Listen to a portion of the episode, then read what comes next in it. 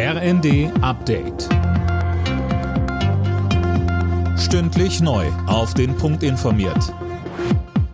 Ich bin André Glatzel. Guten Tag.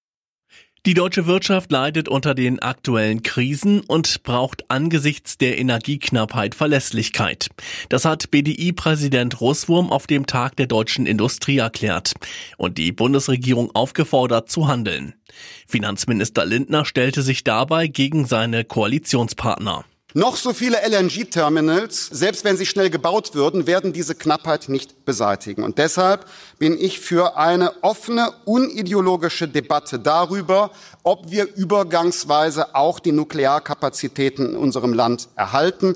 Es geht jetzt in einer Notsituation darum, physikalisch zu jeder Zeit und an jeder Stelle unsere Energieversorgung zu sichern.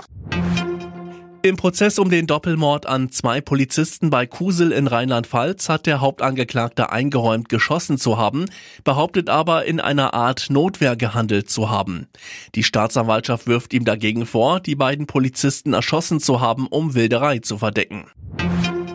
Die Bundesregierung hebt die Geheimhaltung in Sachen Waffenlieferungen an die Ukraine auf. Im Internet wurde jetzt eine entsprechende Liste veröffentlicht.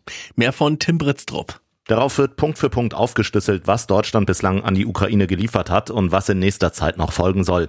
Demnach wurde die Ukraine bislang vor allem mit leichten Waffen wie Panzerfäusten, Munition und Sanitätsmaterial unterstützt. Vorbereitet wird weiterhin die Lieferung schwerer Waffen wie Flakpanzer und Artilleriegeschütze. Dazu werden aber keine weiteren Details genannt, um die Waffenlieferungen nicht zu gefährden. Der größte Bahnstreik seit Jahrzehnten legt Großbritannien lahm. Nur etwa jeder fünfte Zug fährt, auch die Londoner U-Bahn steht still. Die Beschäftigten fordern höhere Löhne und bessere Arbeitsbedingungen. Am Donnerstag und Samstag wollen sie erneut streiken. Alle Nachrichten auf rnd.de